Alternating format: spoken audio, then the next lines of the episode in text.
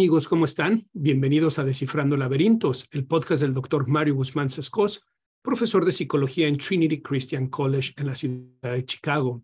Como saben, Descifrando Laberintos es un espacio para reflexionar desde la psicología, la filosofía y la religión sobre los temas que nos afectan para que podamos vivir plenamente y afrontar la adversidad. En cada episodio buscaremos descifrar un laberinto relacionado a la salud mental o de desarrollo humano y además recomiendo un libro o película que ayude a ampliar el tema. El día de hoy no será la excepción. Hoy vamos a hablar sobre un tema muy interesante. Este es el episodio número 14 y el tema es adicciones, trastorno por uso de sustancias.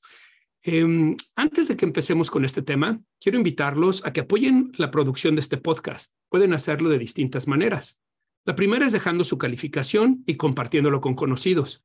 Espero que sea de su agrado y que en la plataforma en donde nos estén escuchando nos dejen cinco estrellas, que además lo puedan compartir con más personas, que si estás viendo este podcast a través de YouTube, te suscribas al canal, le des like a este video, dejes tus comentarios y lo compartas con más personas. También para los que lo están escuchando a través de Spotify o de Anchor, eh, pueden apoyarlo económicamente. En la descripción de este programa, de este episodio, les voy a dejar un link en donde ustedes puedan hacer clic ahí y pueden dejar su contribución económica. Lo mismo las personas que están en YouTube van a ver que hay un corazoncito que dice gracias abajo del video y ahí pueden hacer clic y también dejar su contribución económica. Créanme, su apoyo es importante para que podamos seguir con la producción de este podcast. Otra forma en la que ustedes pueden apoyar este podcast es adquiriendo mis libros, el libro de la transformación del adolescente y el libro de Lucas 24, así como mi seminario en línea La transformación del adolescente. Les voy a dejar los links a estos libros y a este seminario también en la descripción de este episodio. Finalmente, quiero recordarles que este podcast está disponible en Spotify, Apple Podcasts, Google Podcasts, Amazon Music, YouTube, Audible, Anchor y muchas otras plataformas más. Así que espero que se suscriban en la plataforma en donde ustedes escuchan sus podcasts. Si ya estás ahorita suscrito en una de esas plataformas, pero aún no lo estás en mi canal de YouTube, te invito a que vayas al canal de YouTube. Ahí vas a encontrar más videos, no solamente los episodios de este podcast. Por cierto, una de las razones por las cuales había estado un poco ausente en la producción de este podcast es porque he estado grabando videos eh, con contenido un poco más académico, diría, profesionalizante en el canal de YouTube. Hay dos videos que quiero recomendarles. Uno es una conversación que sostuve con el doctor José Luis Calderón Mafud y con el doctor Sebastián Galán, y el tema es la formación del psicólogo. Allí estuvimos hablando sobre las fortalezas, las debilidades y las áreas de oportunidad que hay en la formación de los psicólogos, tanto en Latinoamérica como en Estados Unidos. Sin duda una conversación muy interesante para quienes son estudiantes de psicología o para quienes ya son psicólogos y están trabajando en el campo. El otro fue eh, el manejo de la ansiedad desde la perspectiva cognitivo-conductual. Ahí hago una descripción en un video breve, eh, me parece que no, no es más de 15 o 20 minutos, sobre qué es la ansiedad, cuáles son los factores de mantenimiento de la ansiedad, cómo se puede manejar la ansiedad desde la terapia cognitivo-conductual y describo paso a paso cómo la manejo con mis pacientes. Así que si tú estás escuchando este podcast en alguna de las plataformas como Spotify o Apple Podcasts, te sugiero que vayas al canal de YouTube y busques estos videos que seguramente te van a gustar. Si tú ya estás en el canal de YouTube, pues te invito a que vayas y los busques también. Eh, a mí la verdad es que me gustaron mucho la conversación que sostuve con el doctor José Luis Calderón Mafud y el doctor Sebastián Galán. Me parece que es de gran valor, eh, ideas muy interesantes que pueden ayudarnos a reflexionar más sobre la formación del psicólogo. Ok, vámonos pues a hablar sobre el tema del día de hoy, que son las adicciones o trastorno por uso de sustancias, como les llama el Manual Diagnóstico Estadístico número 5, el DSM5. Pero para ello quiero hacer una pequeña introducción. ¿Sabían ustedes que en México hay 20 millones de personas que enfrentan consumo problemático del alcohol? Estos son datos del gobierno de México. 20 millones de personas pudieran ser diagnosticadas con un trastorno eh, por uso de sustancias mm, debido al alcohol. Eh, también el consumo de drogas en adolescentes en México aumentó un 15% durante la pandemia.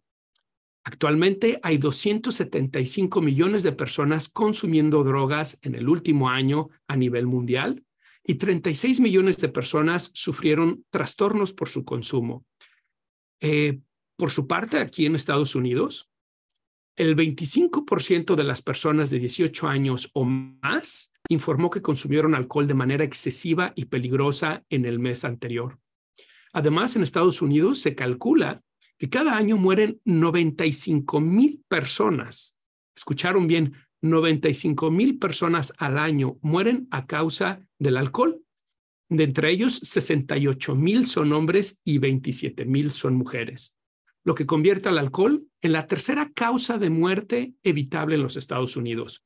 La primera es el tabaco y la segunda es una alimentación deficiente y la falta de actividad física. Fíjense qué interesante.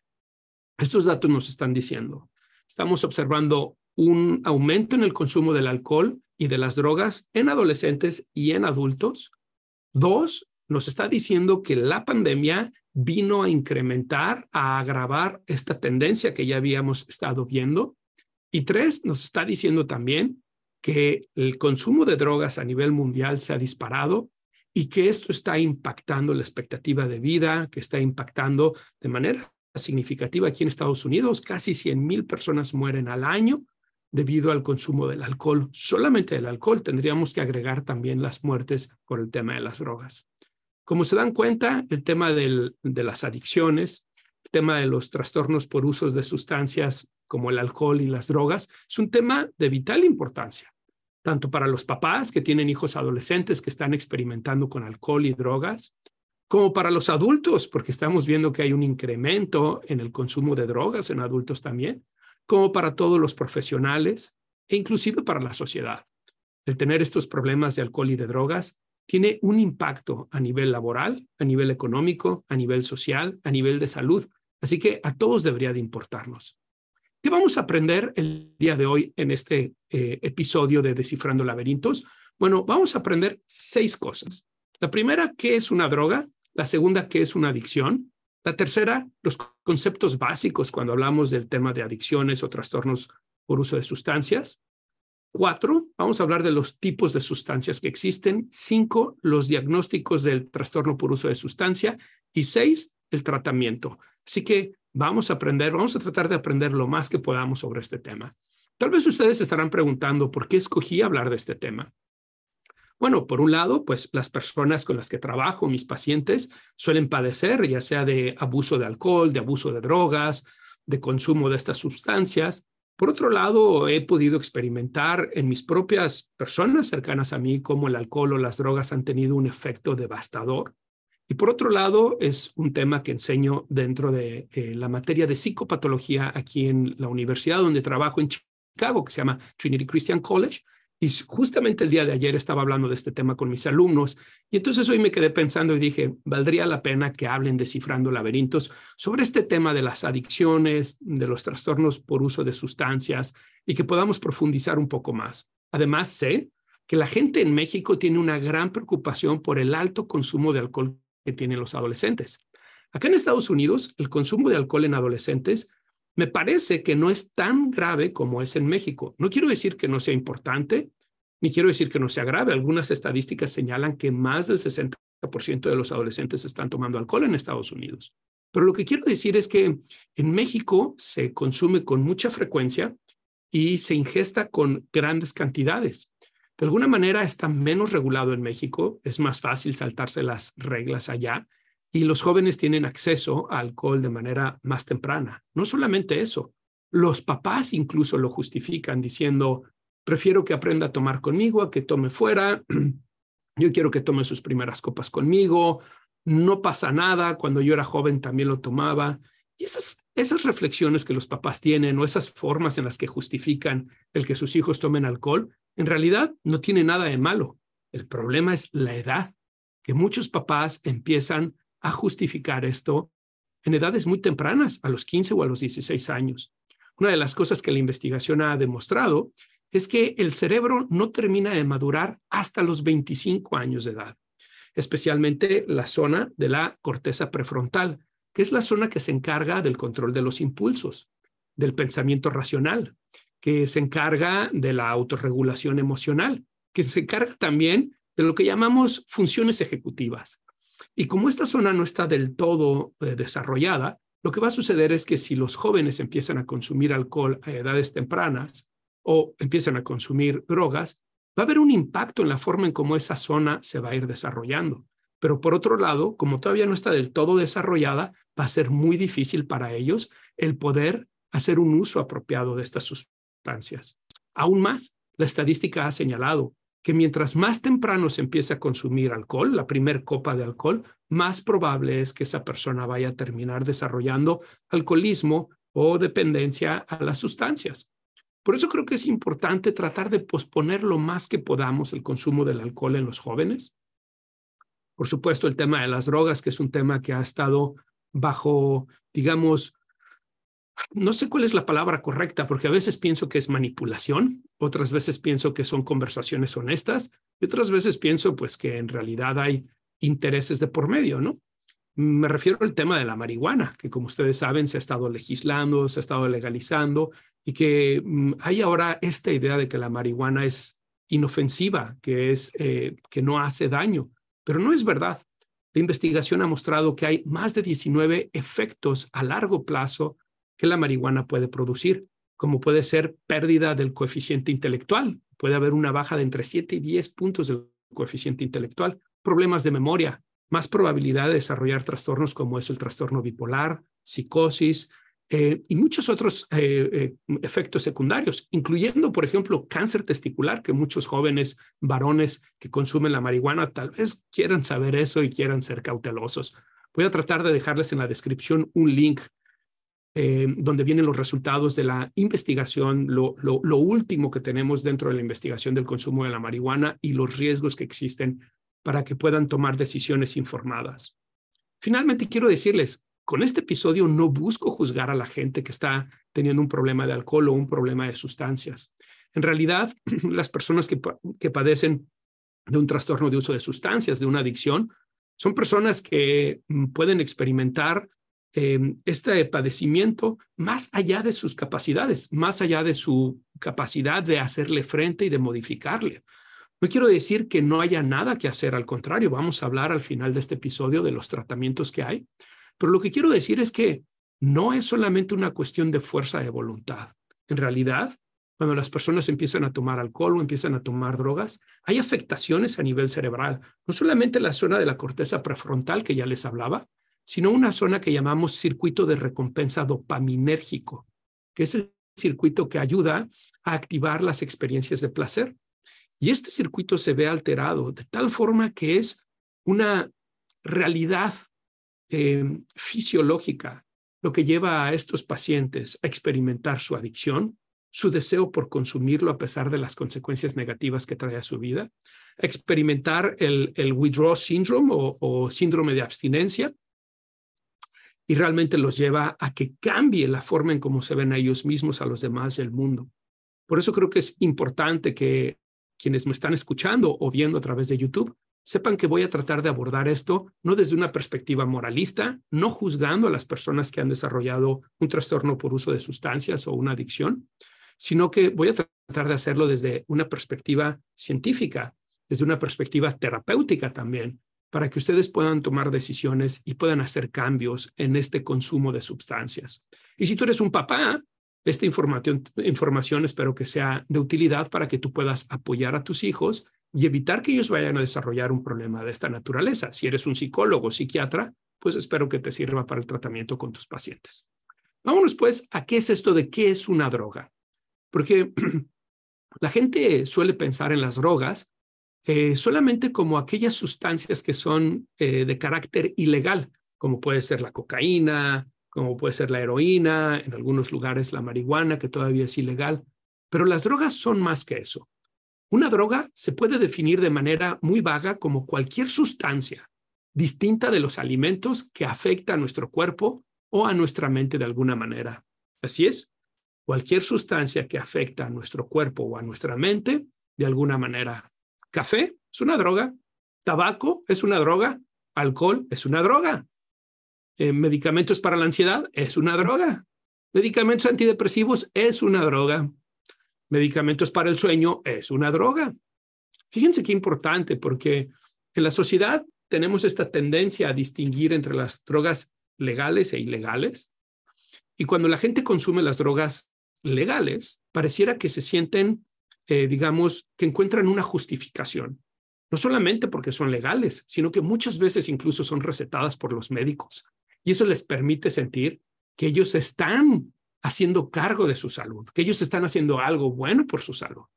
En cambio, cuando hablamos de las drogas ilegales, suele haber como una, una percepción, digamos, un prejuicio ante estas drogas que nos hace pensar que quienes lo consumen son personas que tal vez tienen problemas morales, psicológicos, personas en las que tal vez no deberíamos de confiar. Pero tendríamos que hacernos realmente la pregunta de si es solamente porque son drogas legales o ilegales, o si es que tiene que ver más allá de la droga, la forma en cómo el individuo se está relacionando con la droga. He visto personas que tienen adicción a las benzodiazepinas, que son los medicamentos para la ansiedad, comportarse exactamente igual que las personas que tienen eh, eh, adicción a sustancias como pudiera ser la cocaína o como pudiera ser la marihuana, en el sentido de que la necesitan, se desesperan si no la tienen, su vida se ve afectada y su vida gira alrededor de la droga. Hay personas que incluso utilizan drogas legales, medicamentos, de maneras que pueden afectar su vida. O incluso el tema del café. ¿Cuántas personas no dicen, no me hables antes de que me tome la primera taza de café? ¿Cuántas personas eh, si no toman café, se sienten alteradas.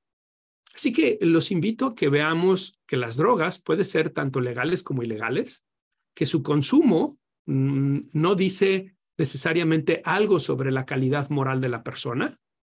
Sin embargo, que su consumo, su uso y sobre todo su abuso y dependencia nos dice algo sobre las alteraciones psicológicas, neurológicas, fisiológicas que las personas están experimentando que los lleva a seguir consumiendo esas sustancias.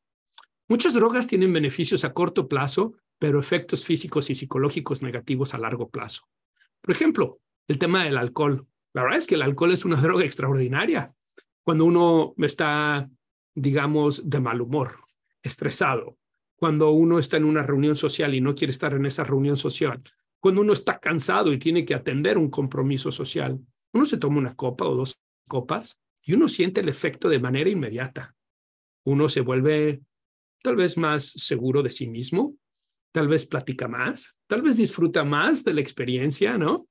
Eh, tal vez el estrés que sentía se le empieza a relajar y ya no lo siente de la misma manera. Tal vez las eh, ansiedades o preocupaciones que tenía se van y empieza a disfrutar más del momento. Es muchos hombres, por ejemplo, cuando quieren acercarse a una mujer, se toman una copa para ganar un poquito de seguridad. Algunas personas que no pueden dormir bien se toman una copa para relajarse y tratar de conciliar el sueño. Ese es el efecto positivo del alcohol. Pero el alcohol, como muchas otras sustancias, tienen un efecto paradójico. Y lo que sucede es que el alcohol es un depresor del sistema nervioso central. Entonces, primero nos da una sensación satisfactoria porque activó el circuito, el circuito de recompensa dopaminérgico del que les hablaba después. Y después lo que va a suceder es que va a venir una bajada de esa experiencia positiva y las personas que consumen alcohol, bueno, cuando están en, en la experiencia de la resaca, van a tener síntomas físicos, dolores de cabeza, deshidratación, pero también mayor tendencia a experimentar estados de ánimos depresivos o ansiosos. Y si lo consumen de manera constante, crónica, lo que puede suceder es que el alcohol termina alterando la forma en cómo el, mecanismo de, la respuesta de lucha, huida o paralización, el mecanismo de reacción ante el estrés, se ve alterado y esas personas pueden estar experimentando mayores niveles de estrés, de ansiedad y de depresión. Así que tal vez empiezan tomándolo para disminuir esos niveles y terminan paradójicamente aumentándolos. Por cierto, Ustedes han escuchado que hay esta idea de que el alcohol eh, puede ser beneficioso para la salud, que tomar una o dos copas diarias puede ser bueno para la salud. Esto ha sido una recomendación médica por muchísimos años.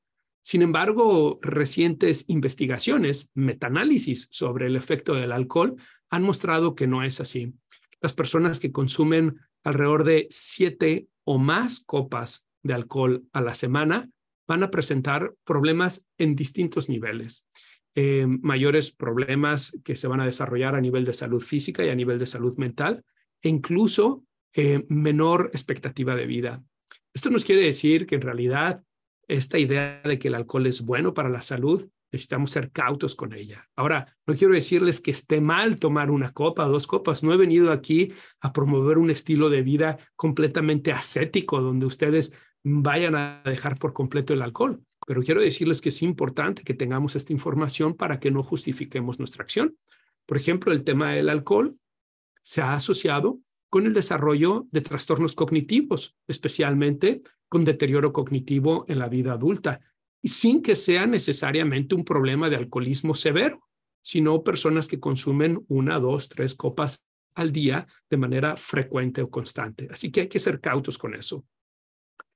La droga, eh, en esta definición que estábamos haciendo de qué es una droga, necesitamos tener en cuenta que las personas se vuelven psicológica y físicamente adictas a una droga.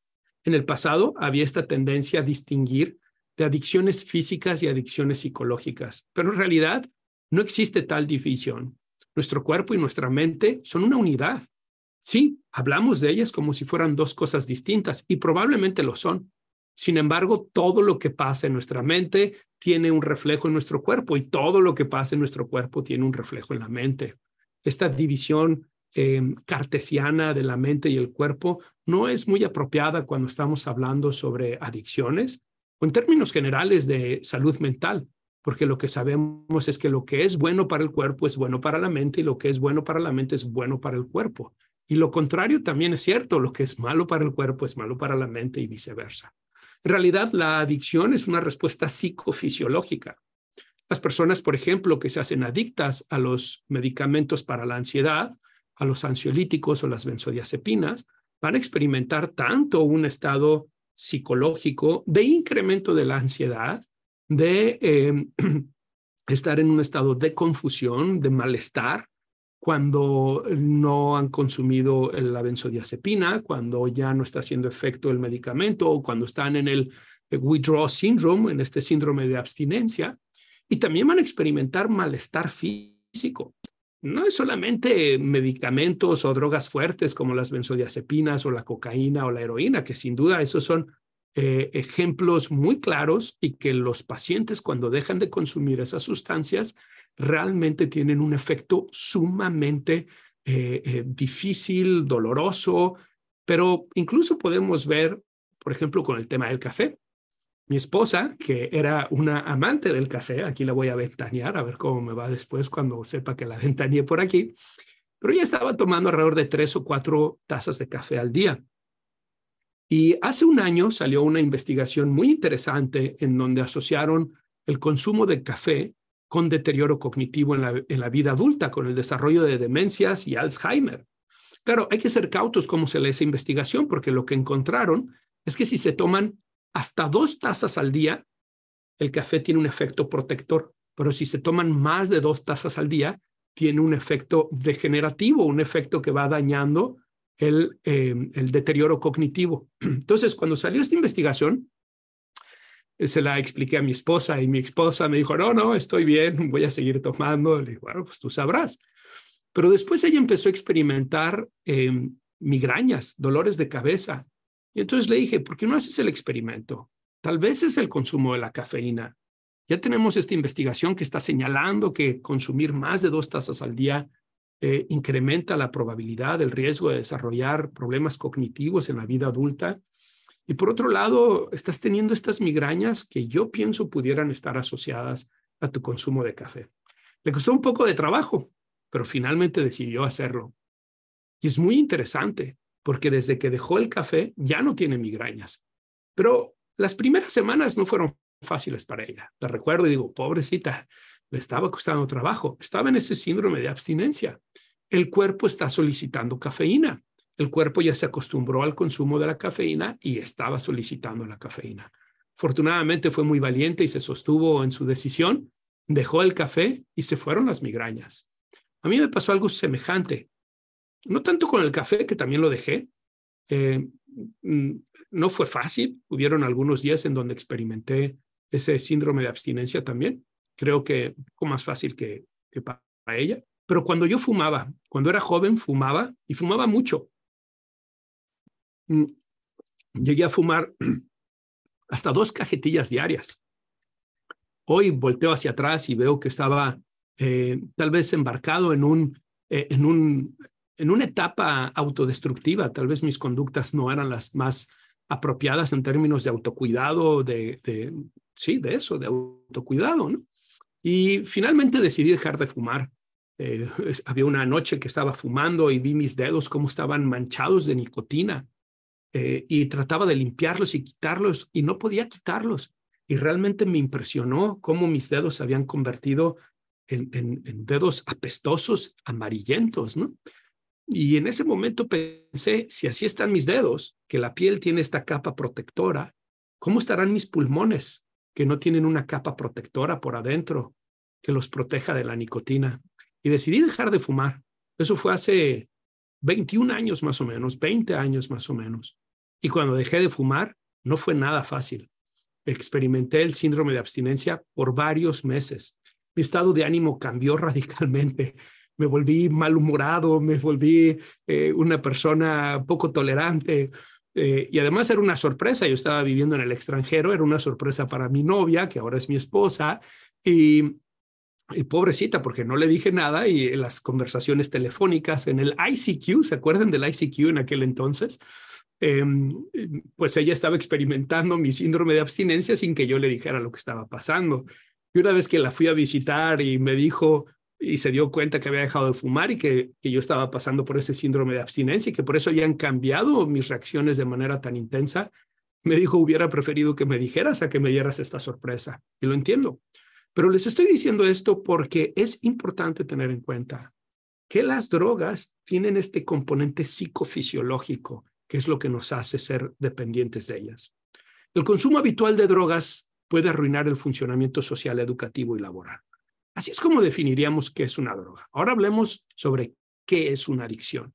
Es el uso de drogas hasta el punto en que el estado normal del cuerpo es el estado drogado, por lo que el cuerpo requiere la droga para sentirse normal.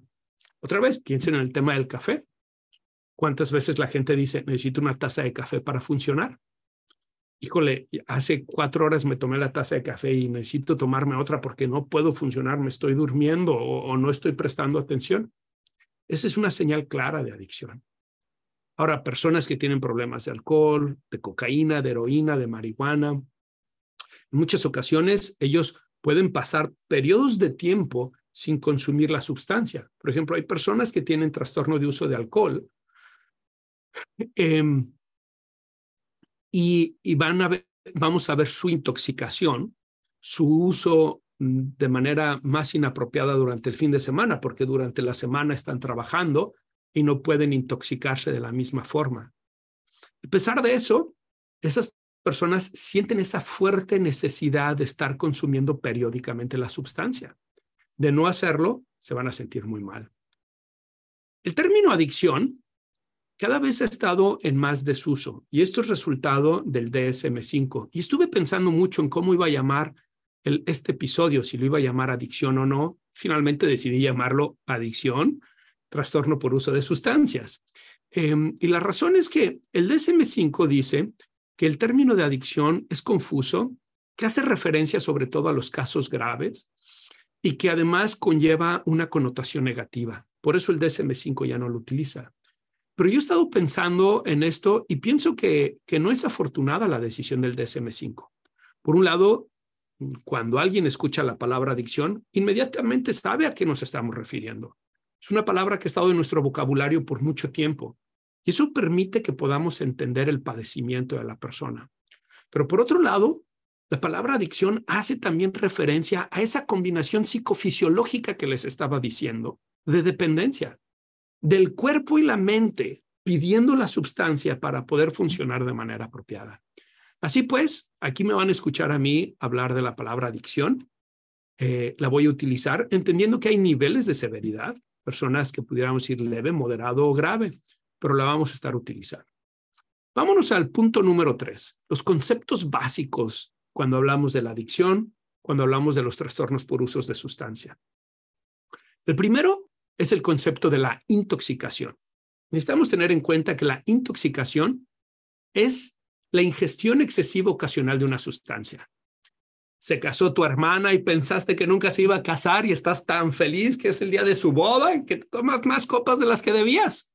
Em, te dieron eh, un aumento de sueldo, un aumento en la posición, en la jerarquía de la empresa. Habías estado buscando esto por muchos años y lo celebraste y se te pasaron las copas. Estás intoxicado. Em, vino tu grupo favorito ¿no? y va a tocar un concierto en tu ciudad y decidiste fumar marihuana, estás intoxicado. Es decir, es el efecto de la sustancia en tu organismo. Pero la intoxicación no necesariamente significa un trastorno. Cualquiera puede intoxicarse, cualquiera se le pueden pasar las manos, cualquiera puede tomar más café del que debería de haber tomado, cualquiera puede tomar un medicamento mayor de lo que debía de haber tomado y siente el efecto de la intoxicación pero no forzosamente por eso tiene un trastorno. Necesitamos distinguir que hay otro concepto que se llama abuso de sustancias. El abuso es un patrón desadaptativo de uso de sustancias manifestado por consecuencias adversas significativas y recurrentes relacionadas con el uso repetido de la sustancia. Es decir, tal vez puedo intoxicarme, embriagarme, utilizar una droga de manera ocasional, y no quiero decir que esté bien, hay riesgos a la salud, a la integridad, pero es algo aislado. Esa persona no necesariamente requiere de un tratamiento psicológico, por ejemplo. Pero una persona con un abuso de sustancia es una persona que tal vez utiliza la sustancia por un periodo de tiempo significativo porque está bajo mucho estrés, porque está procesando un duelo, porque está haciendo frente a algo que es muy difícil y utiliza el medicamento, la droga, el alcohol como una forma de automedicación para bajar los niveles de estrés, de ansiedad, de preocupación que está sintiendo. Bueno, eso es una forma de afrontamiento no sano, es una forma de afrontamiento que va a traer consecuencias a la vida del individuo. Y creo que eso justifica una atención psicológica. Finalmente tenemos de dependencia de la sustancia, diríamos la adicción como tal. Es un grupo de síntomas cognitivos, conductuales y fisiológicos que indican que el individuo continúa consumiendo la sustancia a pesar de los problemas significativos relacionados con la misma. La persona consume la droga, la sustancia, la medicina, a pesar de darse cuenta de que se está excediendo y de que está teniendo efectos nocivos en su vida. Además de esos efectos nocivos en su vida, como puede ser la pérdida de trabajo, eh, deterioro de la salud física, la persona también tiene cambios conductuales. Su vida gira en torno de la sustancia y tiene cambios cognitivos. No sé si han platicado con alguien que ha estado consumiendo la marihuana por un tiempo importante.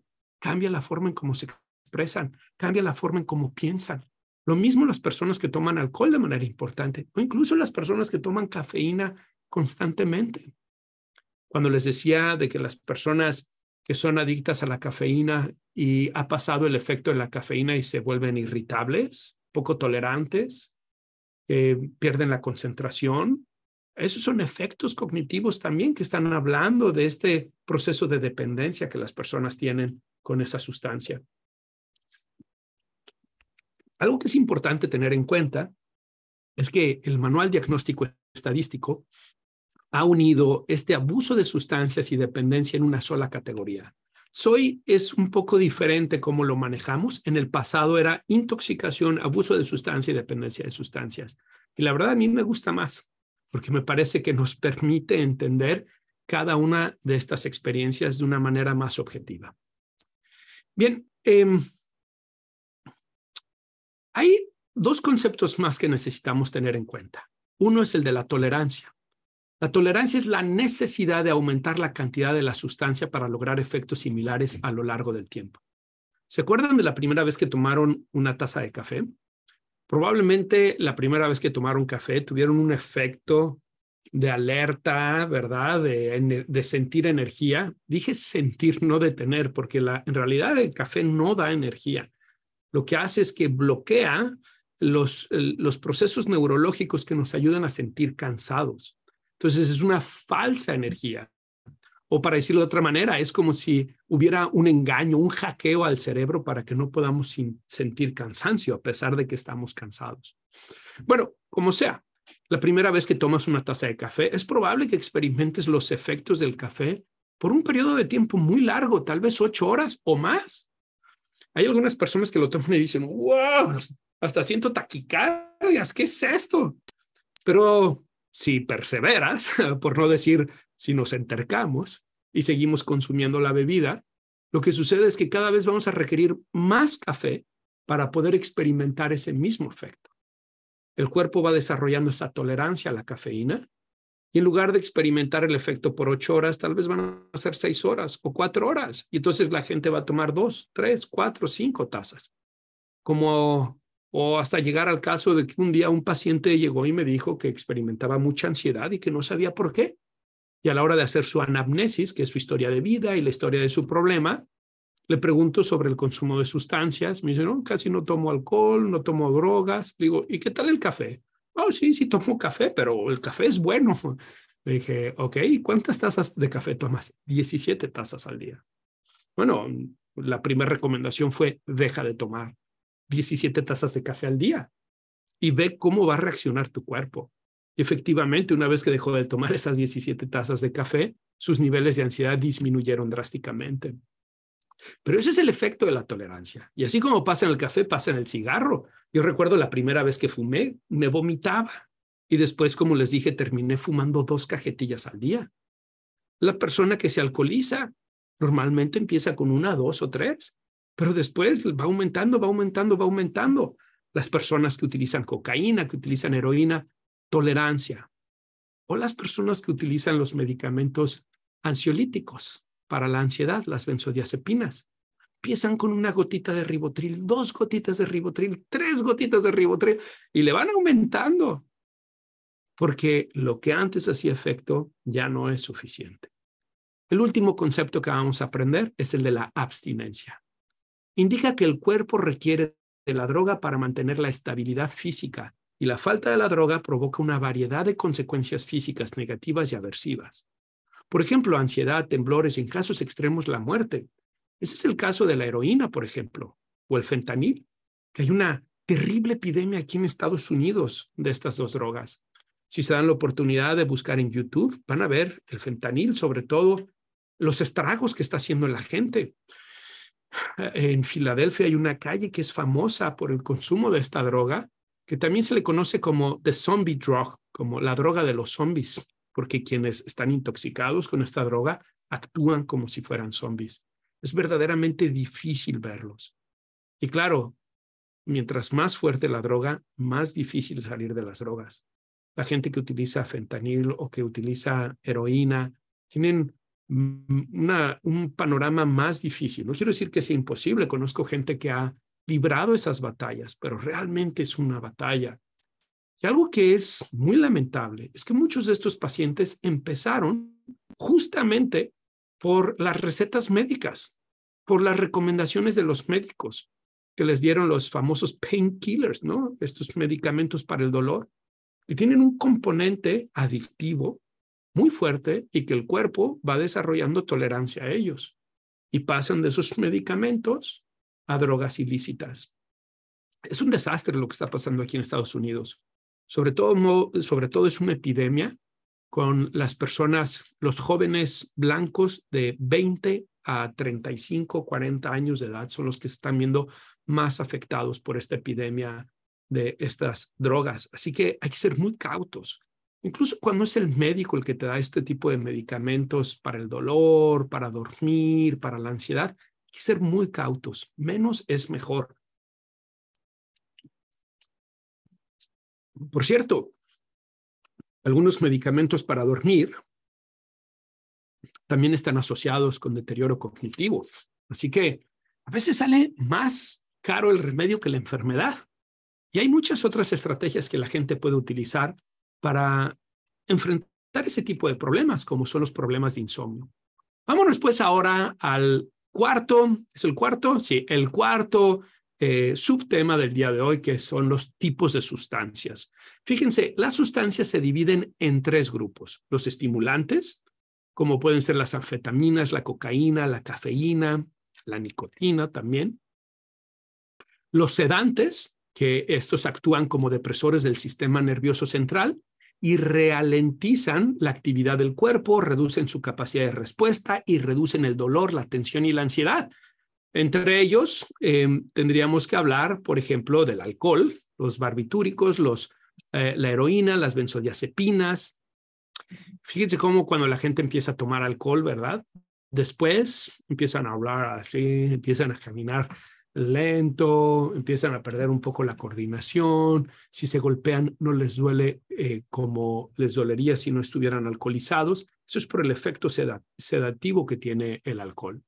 Y finalmente tendríamos que hablar de los alucinógenos, que son drogas psicoactivas que afectan las percepciones del usuario y pueden agudizar las habilidades sensoriales del individuo o crear ilusiones sensoriales o alucinaciones como es el, el LSD, como es el MDMA, como son los hongos, el peyote, la marihuana también. Por algo que necesitamos tener en cuenta, muchas de estas drogas en realidad son difíciles de identificar a qué grupo pertenecen porque tienen características de ambos. Por ejemplo, la nicotina es una droga que tiene efectos estimulantes y sedativos. La marihuana tiene efectos estimulantes, sedativos y alucinógenos. El LSD, estimulantes y alucinógenos. Como les decía, el tema del alcohol tiene un efecto sedativo, pero también tiene un efecto estimulante, sobre todo las primeras copas. Entonces, es importante tener eso en cuenta.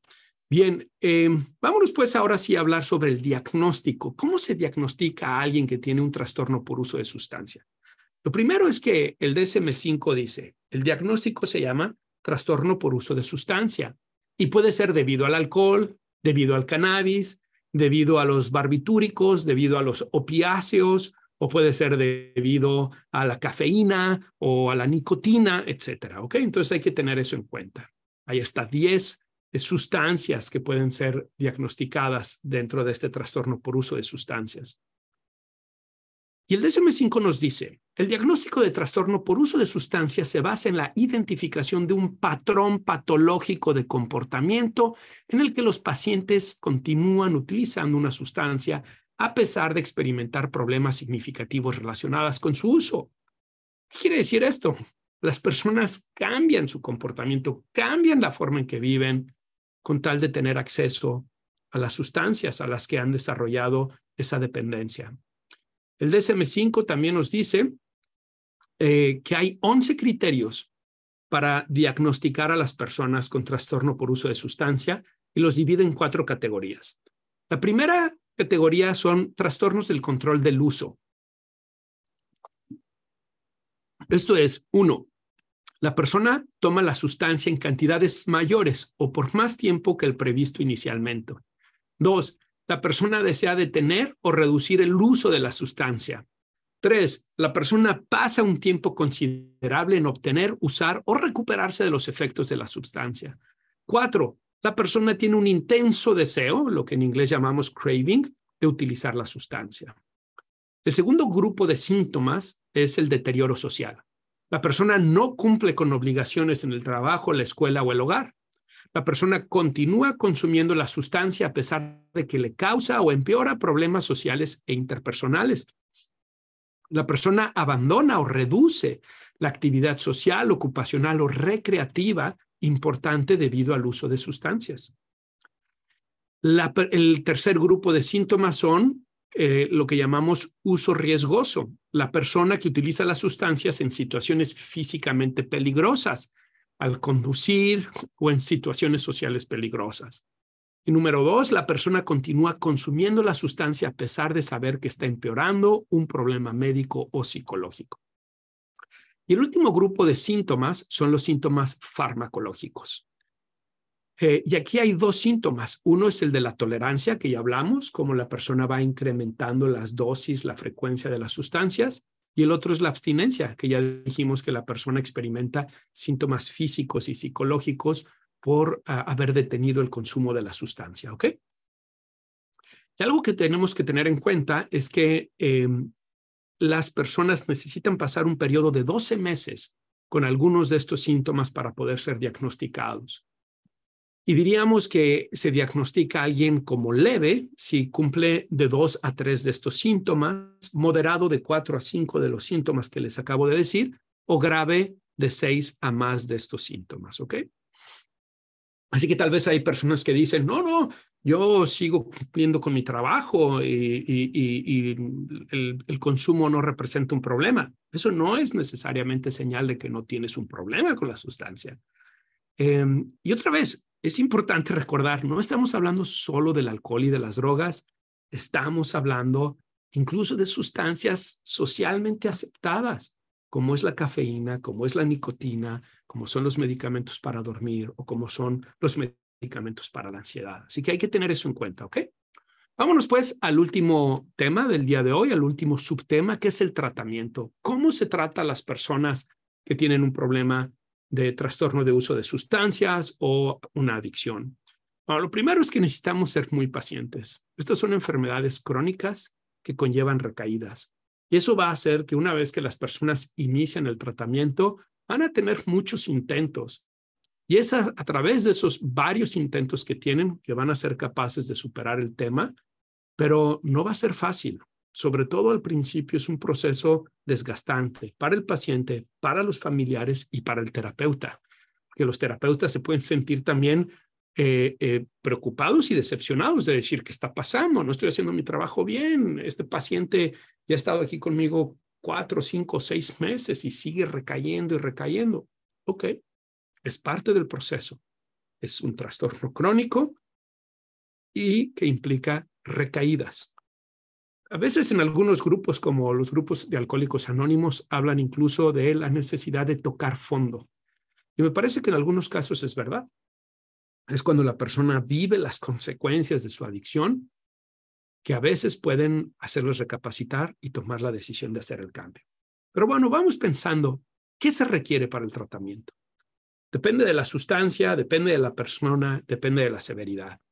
Pero en casos que son severos y casos que son sustancias fuertes, tal vez se va a requerir de hospitalización para el manejo médico de la abstinencia o lo que llamamos desintoxicación. Estoy pensando en personas que tienen, por ejemplo, eh, un trastorno por uso de sustancias de eh, heroína, de cocaína, o personas que están sumamente intoxicadas de alcohol, mm, van a requerir tal vez de una atención médica en ese momento. Especialmente los que tienen drogas fuertes, van a requerir de esa hospitalización porque se les necesita ayudar incluso con medicamentos para ir generando una sustitución de la droga por medicamentos que ayuden a ir aliviando poco a poco los síntomas, digamos, a engañar la dependencia, la adicción que el paciente está teniendo, pero que sean más fáciles de irlos retirando poco a poco también. Lo segundo es que ahora se habla mucho de lo que llamamos comunidades terapéuticas. Estos son entornos altamente controlados y sin drogas o casas de sobriedad, ¿no? Como las casas de medio camino, estos lugares son importantes porque pueden ayudarles a las personas, sobre todo cuando son como estas clínicas de rehabilitación, puede ayudarles a salirse del contexto en el que están, cortar comunicación y relación con las personas con las que tienen asociado el consumo de las drogas y permitirse un periodo de desintoxicación y de inicio del tratamiento y poder valorar cómo es la vida sin la droga y sin esas personas alrededor. Es muy común que las personas que han desarrollado una dependencia a alguna sustancia, pues tienen un contexto que favorece eso. A veces son amigos, a veces es la misma pareja o familiares que favorecen eso, pero también problemas, ¿no? Y que han aprendido, han asociado eh, la presencia de esos problemas con el consumo de la sustancia. Entonces, ponerlos en clínicas pueden ser una buena idea porque puede ayudarles a salirse momentáneamente de esa situación y entonces poder desintoxicarse, empezar el tratamiento psicológico y ver los efectos positivos que eso tiene. Pero aquí quiero hacer una advertencia. En países latinoamericanos, voy a hablar especialmente de México, donde tengo mayor conocimiento, existen clínicas que no están reguladas apropiadamente y que no están manejadas por personal eh, capacitado, no están manejadas por profesionales, no hay psicólogos, no hay psiquiatras, no hay médicos, no hay enfermeras. son centros que manejan eh, personas que comparten la adicción.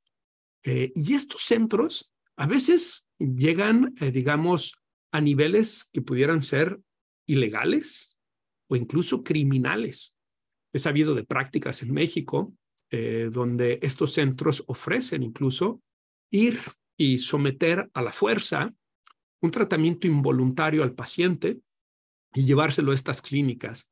Y a veces pueden estar ahí meses, mm, uno, dos, tres, seis meses, un año, sin salir. Y viven situaciones de humillación, a veces situaciones de violencia física, psicológica y verbal. Y entiendo que los familiares pueden estar desesperados y pueden pensar que esa es una solución para su paciente, su familiar. Pero necesitamos tener en cuenta que no importa qué grave estén nuestros familiares o nuestros pacientes, son seres humanos y merecen ser tratados con dignidad. He trabajado con muchas personas que han estado en esos centros. Algunos de ellos han tenido secuelas emocionales, psicológicas por años, de por vida. Otros incluso han muerto en esos centros. Y muchas veces esos centros funcionan como lugares en donde personas involucradas con eh, actividades ilícitas como es el narcotráfico van y se refugian y se esconden ahí. Entonces, ser muy cuidadosos. Si van a atender un lugar de estos, tiene que ser un centro terapéutico donde haya eh, personal capacitado, profesionales de la salud física y mental, que esté regulado por el gobierno y donde se asegure un tratamiento digno del paciente. El número tres del tratamiento es el manejo del medicamento ambulatorio y la psicoterapia. Como les decía, muchos pacientes, sobre todo los que han utilizado sustancias fuertes como la heroína, el fentanil, la cocaína, van a requerir de un acompañamiento médico, de tener medicamentos que les ayuden progresivamente a ir dejando la adicción y a que ellos vayan también haciendo un manejo del síndrome de abstinencia que no impacte de manera muy fuerte. Pero uno de los problemas es que a veces estos pacientes no tienen apego terapéutico y entonces dejan el medicamento, empiezan a experimentar síntomas indeseables y vuelven a la droga de origen. Entonces tenemos que ayudarles en eso. Pero la psicoterapia es fundamental. Las personas suelen desarrollar un trastorno por uso de sustancia porque tienen trastornos concomitantes, tienen como comorbilidades, como puede ser depresión, ansiedad, trastornos de personalidad. Muchos de ellos tienen experiencias traumáticas, trastorno por estrés postraumático. Y el medicamento, el medicamento, disculpen, el alcohol o las drogas que estuvieron utilizando funcionaron como una estrategia de afrontamiento. Si les quitas esa sustancia, ¿qué les va a quedar? Les va a quedar la depresión, la ansiedad, el trastorno de personalidad o la experiencia traumática que vivieron. Y puede ser muy difícil para ellos. Por eso mm, hablamos de que estas sustancias a veces son manejadas como formas de automedicación emocional. Y por eso es importante ofrecerles el tratamiento psicoterapéutico, para que ellos puedan ver que no tienen que estar en una situación de dependencia en la sustancia y puedan hacerle frente a los problemas psicológicos que vienen arrastrando. Además, muchos de estos pacientes han tenido em, afectación a su vida social, laboral, a su autocuidado, y la psicoterapia puede ayudarles a eso, a restablecer relaciones sociales, a retomar su vida laboral, a aprender a autocuidar de ellos nuevamente. La psicoterapia es un elemento fundamental en el tratamiento del trastorno por uso de sustancias o las adicciones. Existen programas ambulatorios intensivos, que serían un poco como las comunidades terapéuticas que estaba hablando, pero de manera más breve, existen em, grupos de autoayuda. Yo en lo particular creo que los grupos de autoayuda también son em, esenciales en el tratamiento para las personas que tienen adicción, especialmente para aquellos que tienen problemas de alcohol y de drogas ilícitas, eh, incluyendo la marihuana. Creo que es fundamental porque lo que sucede es que se sale de esta área de soy yo el único que tiene este problema y se entra a una comunidad de personas que padecen de una situación semejante, que están haciendo frente a esa situación y que suelen ser muy colaboradores, ofrecer mucho apoyo y además son personas que ya han pasado por ese proceso. Entonces, normalmente cuando atiendo a alguien con un trastorno por uso de sustancias, con alcoholismo, adicción a la marihuana, la cocaína, etcétera, les pido que se atiendan en uno de estos grupos de autoayuda como Alcohólicos Anónimos o Narcóticos Anónimos, porque son de gran ayuda. Los recomiendo ampliamente. Si tienes pacientes que están teniendo estos problemas, no lo manejes solo con la psicoterapia. Ayúdales a que tengan estos grupos. A veces la terapia grupal puede ser también buena idea para que nuevamente ellos vean que no son solos, que no están solos, que hay más personas con su misma situación. La terapia familiar es muy importante y también existen grupos de autoayuda para la familia como son Alanon o Nar-Anon, ¿no? Narcóticos, eh, el, el equivalente para narcóticos anónimos, pero para la familia. Estos grupos le ayudan a la familia porque lo que vemos es que muchos de los familiares tienen una relación de codependencia con el paciente que tiene el problema de adicción o de trastorno por uso de sustancia. De hecho, hemos visto que cuando las personas van a uno de estos centros de rehabilitación, em, tienen más probabilidades de recaída si vuelven a la casa, si vuelven con la pareja o vuelven con los familiares con los que estaban, que si se van a una casa de medio camino, por ejemplo, o si se van a vivir con unos amigos. Claro, no es lo ideal, sobre todo si está casado. Por eso es que la terapia familiar me parece fundamental y los grupos de autoayuda para los familiares son fundamentales, porque le va a permitir a la familia identificar qué es lo que ellos pueden hacer, no solamente para ayudar con el tratamiento del paciente que tiene el problema de, sustancias o de adicción a las sustancias, sino ellos mismos verse como alguien que puede tener un problema de codependencia y cómo se relacionan para ayudarle a esa persona y ayudarse a ellos mismos. Vámonos pues ahora a las últimas dos secciones de este episodio número 14, adicciones, trastornos por uso de sustancias. Y me refiero a que voy a hablarles sobre la recomendación que les voy a hacer el día de hoy, ¿Será un libro? ¿Será un documental? Bueno, ahora verán. Y también nos vamos a ir a los comentarios que la gente me dejó en el episodio anterior en la plataforma de Spotify o de Anchor. Vámonos pues a la recomendación y tengo dos recomendaciones para, para ustedes. La primera es un video que está en YouTube, es un TED Talk eh, dado por Ed Stevenson y, el, y se llama de la siguiente forma, Seeing Drug and Alcohol Addiction in a New Light como viendo la adicción a las drogas y al alcohol con una nueva luz. Es un video que me gusta mucho. Es una persona que se dedica a ayudar a personas a recuperarse aquí en Estados Unidos con problemas de alcohol y drogas. Hace una crítica muy fuerte al gobierno estadounidense por haber cerrado los centros psiquiátricos, los hospitales psiquiátricos aquí en Estados Unidos, lo cual ha dado pie a que muchas personas con problemas de salud mental y con problemas de sustancias terminen como homeless o en las cárceles y que desafortunadamente en México pues también van en ese sentido. han pasado una ley que eh, pues tenemos alguna preocupación porque los pacientes que han estado en los hospitales psiquiátricos los van a cerrar y a dónde se van a ir, quién los va a atender. Muchos de sus familiares no pueden con ellos y mm, tristemente creo que va a haber un aumento de las personas en situación de calle o en situación de prisión, como está sucediendo aquí en Estados Unidos. En fin, pero es un muy buen video que les voy a dejar el link en la descripción de este episodio.